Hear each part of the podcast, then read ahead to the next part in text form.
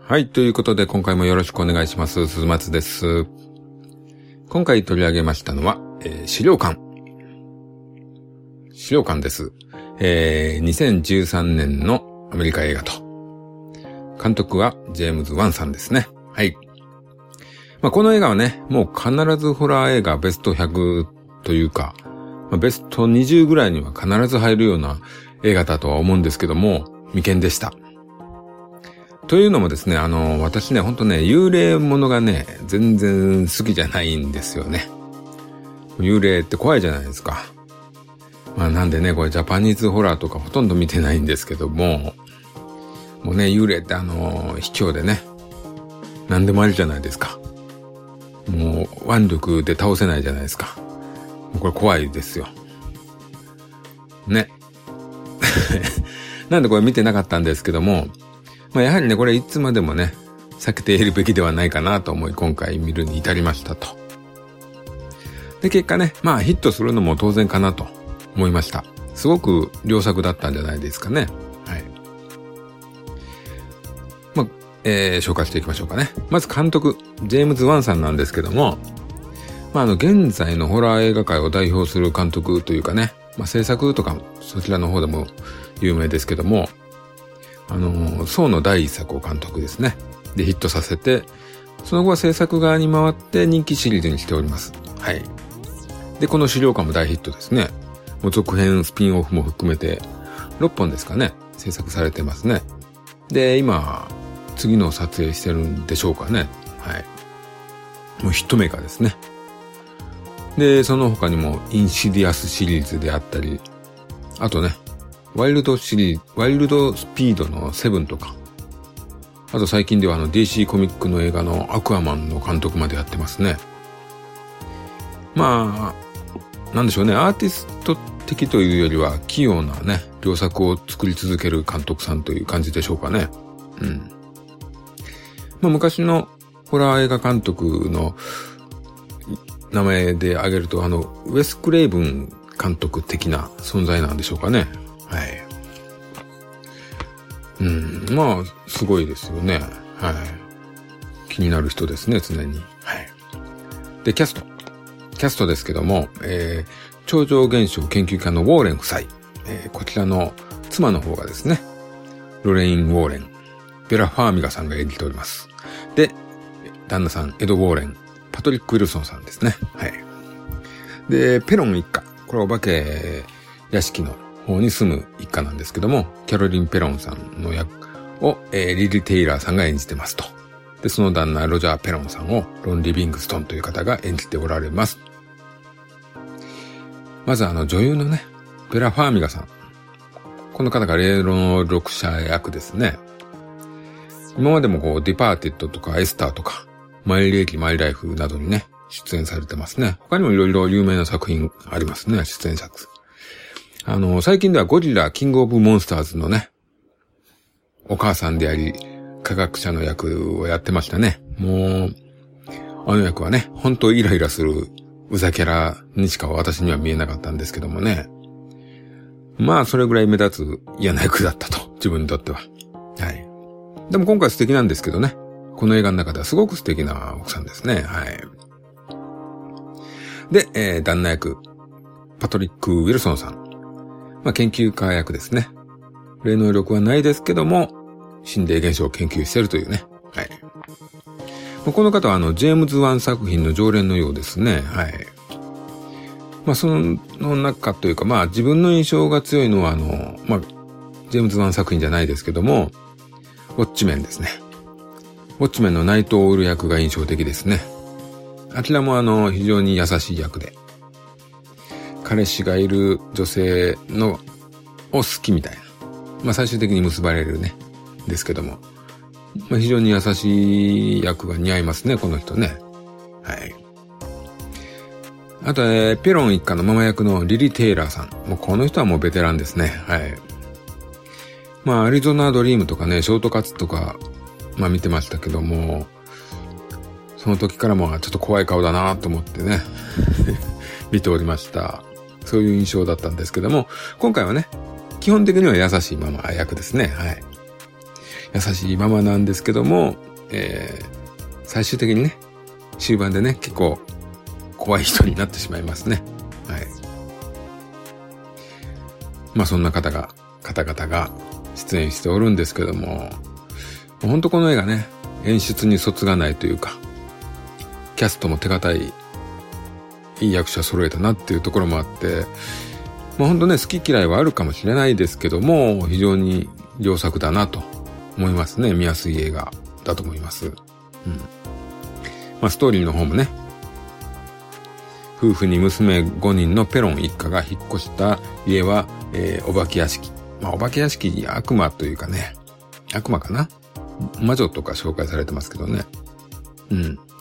まあ、それがいたやと、その家には。で、困った家族は助けを求めるという。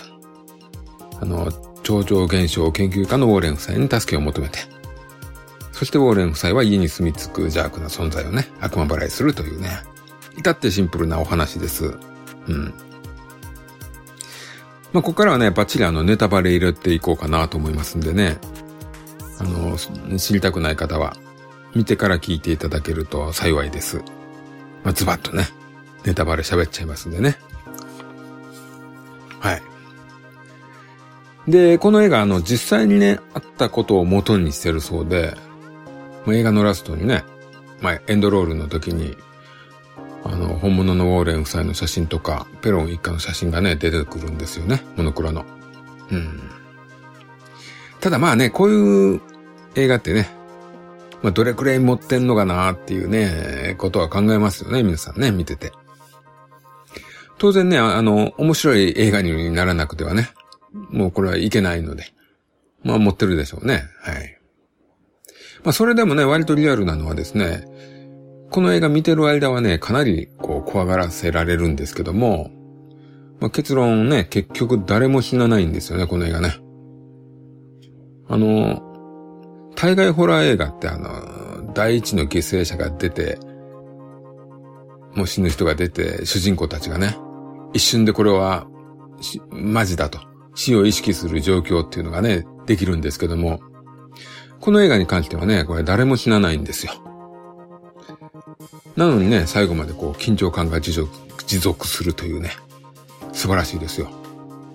まあ見せ方やね、テンポだとか、うん、まあ脚本の妙だとかあると思うんですけども、はい。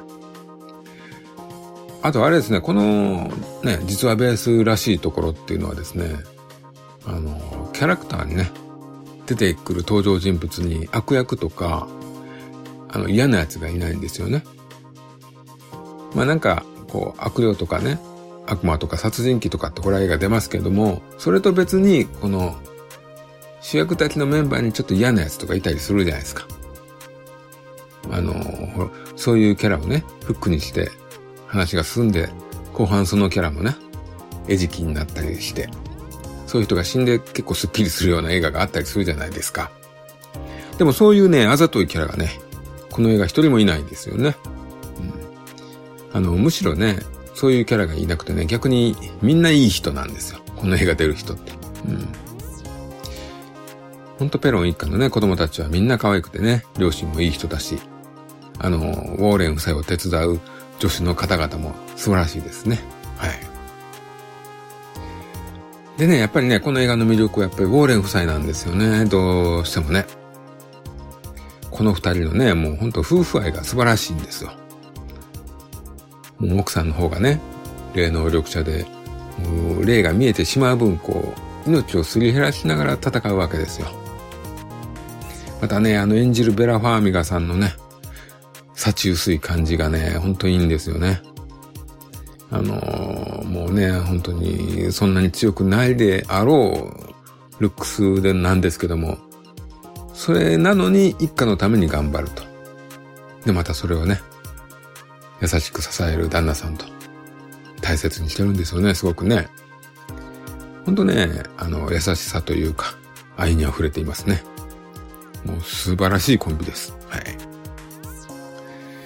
こういうね、ほんとね、素晴らしい登場人物はね、もう誰一人欠けてほしくないし、かけないで映画を終わらせるというのはね、本当にこれ素晴らしい話だと思いました。はい。あとこのね、映画の面白いところは、あの、ウォーレン夫妻の超常現象研究家というね、ところですよね。この設定がいいですね。まあ、設定というか実話なんでね、これね。うん。奥さんもね、見えるけど悪魔払いはできないと。まあ、旦那さんは見えないですけども、えー、家で起きた過去を調べたりね。カメラだ、録音、カメラとかね、録音とか。あと、ブルーライトを使ったこう、科学的なアプローチをしてるんですけどもね。うん。まあ、この辺がね、あの、後ろの百太郎の主人公の親父さんみたいなんでね。その辺を思い出して面白いんですよ。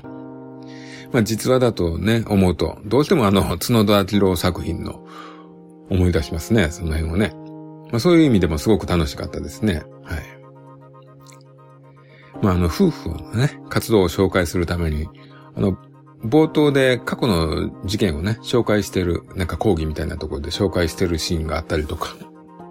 あとね、頼み人が来て、あの、実際家に、あの、この、ペロン一家じゃない家に調べに行って、そこはただの、音がするのはただの家のこう木材のきしみだよとか、そういう説明してるシーンとかもね、差し込んでて。もう何から何までね、例の仕業じゃなくて、ちゃんとこの夫妻は研究して判断する人たちですよっていうのがね、わかる話がね、入ってますね。この辺もなかなか細かくていいですね。あとはやっぱあれですね、アナベルのエピソードですよね。もう差し込み方がえぐいですよね。あんなもんね、さらっと差し込まれてもね、みんな気になりますよね。うん。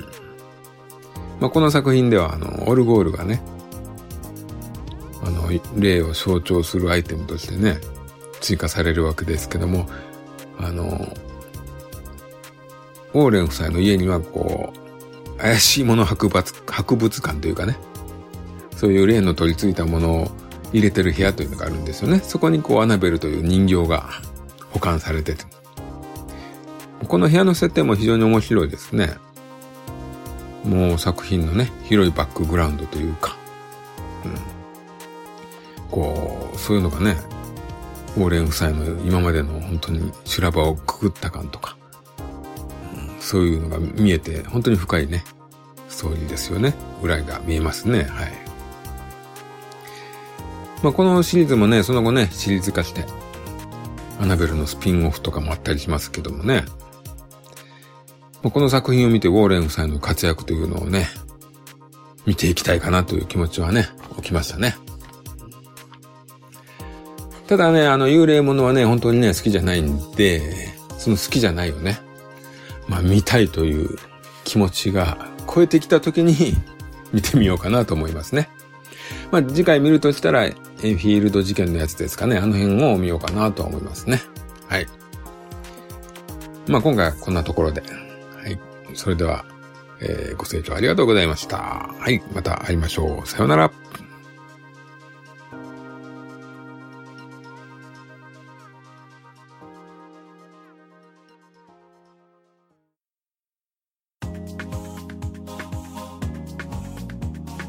エソラ通信ではお便りをお待ちしております。ツイッターハッシュタグエソラ通信。その他シーサーブログのコメント欄 G メールの方でもお待ちしております。お気軽に感想ご意見をお寄せください。